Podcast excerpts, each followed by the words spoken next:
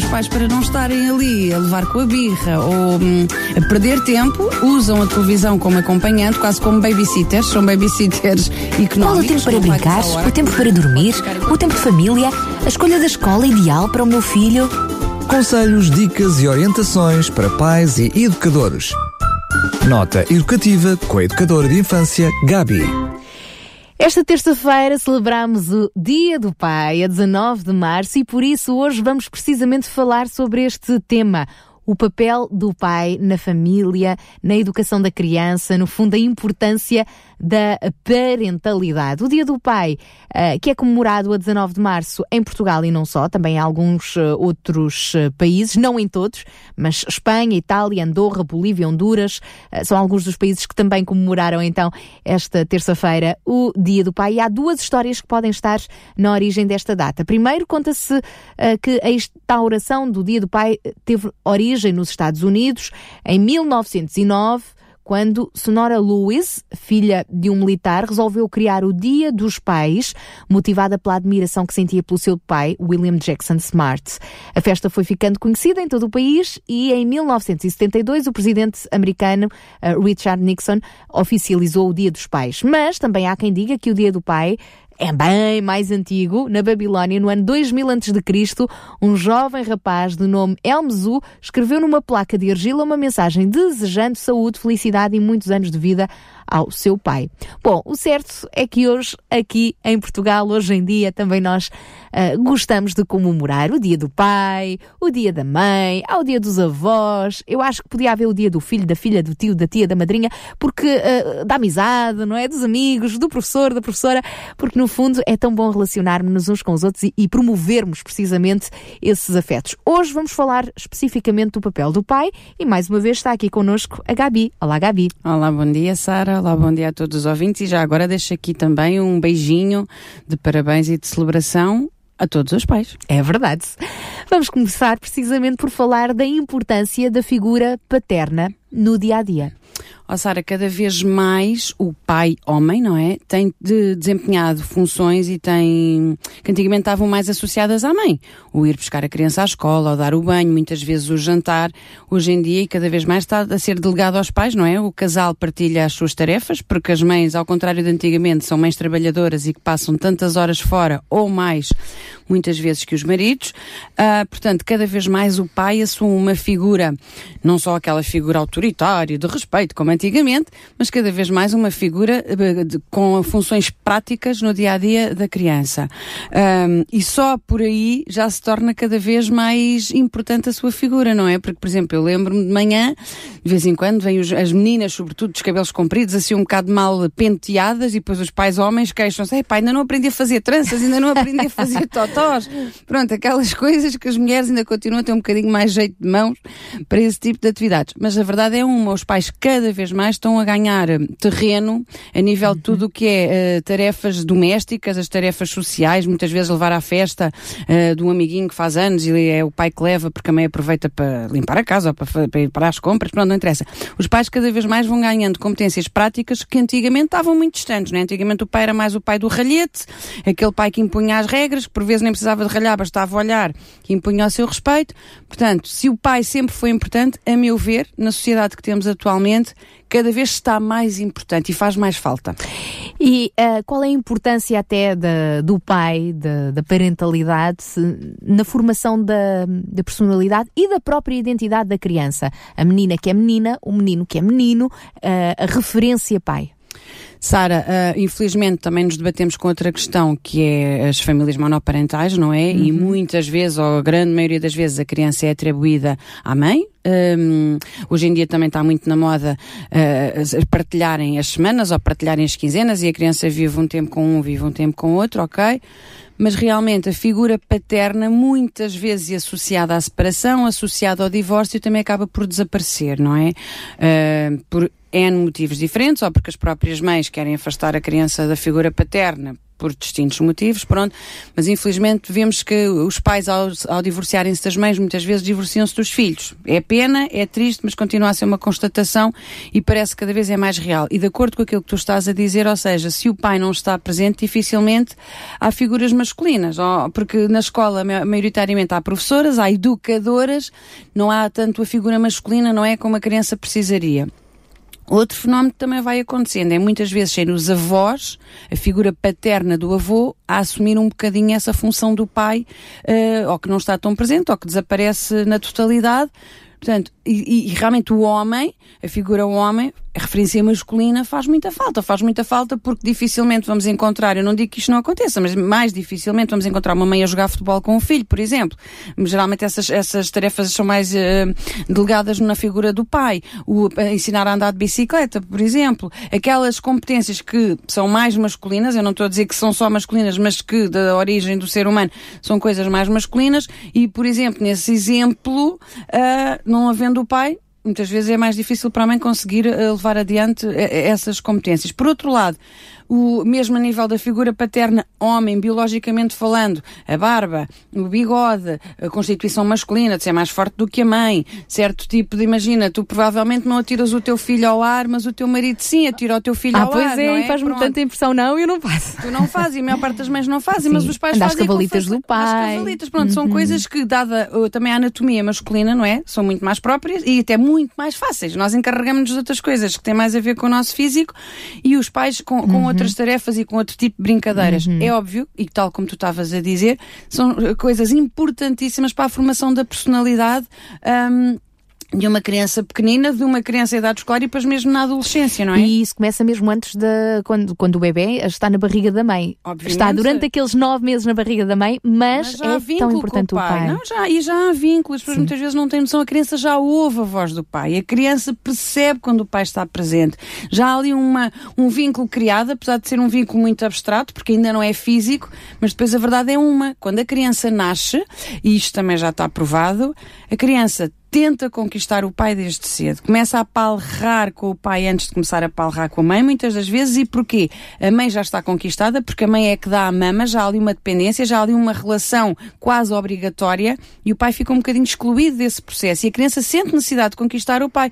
Portanto, não é fora do normal uma criança começar primeiro a, a, a tentar chamar a atenção do pai através do palrar, através dos sorrisos, através da gargalhada. A primeira palavra que as crianças dizem, muitas muitas vezes é o papapapapá, porque estão. O P. É o P, porque é estão fácil. formados exatamente para isso. A sua uhum. boca, toda a sua parte fonética está realmente direcionada para isso, no sentido de querer conquistar a atenção do pai e dizer: Tu fazes falta aqui, eu preciso de ti. Uhum. Não é? A minha mãe é está garantida porque ela que me alimenta, mas tu fazes falta neste relacionamento. E, e a figura do pai, super-herói?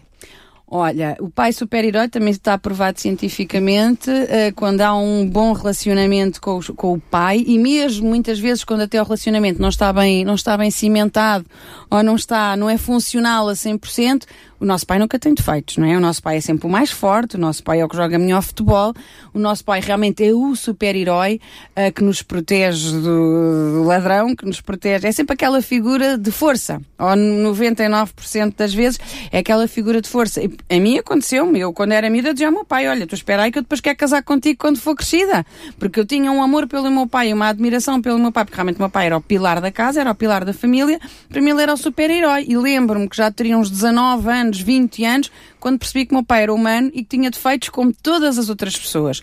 E lembro-me nitidamente que foi um choque. O quê? O meu pai tem defeitos? claro que tem defeitos. E descobriste, se foi aos 18, 19 anos, eh, ainda viveste muitos anos. Na ilusão, não é? Pronto. Mas é, porque Sim. lá está, era uma pessoa realmente que fazia parte das nossas vidas ativamente uhum. e que era um pai cuidador. Mas aí está, também é importante uh, o pai, ainda que super-herói, uh, sabe admitir as suas fragilidades e até pedir perdão à claro. criança quando efetivamente falha? Claro que sim, Sara. Isso é um ponto importantíssimo. Muitas vezes o pai e a mãe, neste caso estamos a falar do pai por causa do dia do pai, de esconder as suas emoções, de esconder as suas frustrações, de dar parte fraca, exatamente porque é, eu, eu penso que é sempre num, num sentido de proteger a criança, não é? Da criança não se aperceber, é pá, o meu pai afinal eh, também chora, o meu pai afinal também erra. Eu acho que muitas vezes é naquela coisa de não só dar a parte fraca, mas também querer proteger a crença das suas frustrações, porque eu sei de muitas vezes os pais também estão frustrados com eles próprios, estão frustrados muitas vezes com os seus trabalhos, com os seus empregos, com as remunerações que recebem e muitas vezes até com o tipo de educação que estão a dar aos filhos porque pensam que estão a fazer o seu melhor e por vezes parece que aquilo não resulta assim tão bem, não é? É importante o pai ter tempo de qualidade para brincar com o filho, para ajudar o filho a fazer os trabalhos de casa. Claro que sim, porque é, é dessa para forma. lhe dar as fraldas. Oh, Sara, é dessa forma que o pai mostra que está presente, uhum. não é? A criança não percebe de outra forma. Nos primeiros anos de vida, a criança percebe que a pessoa está presente se efetivamente estiver lá fisicamente. É muito difícil tu dares a perceber ou a compreender uma criança pequena que, olha, o teu pai não está, mas está não é?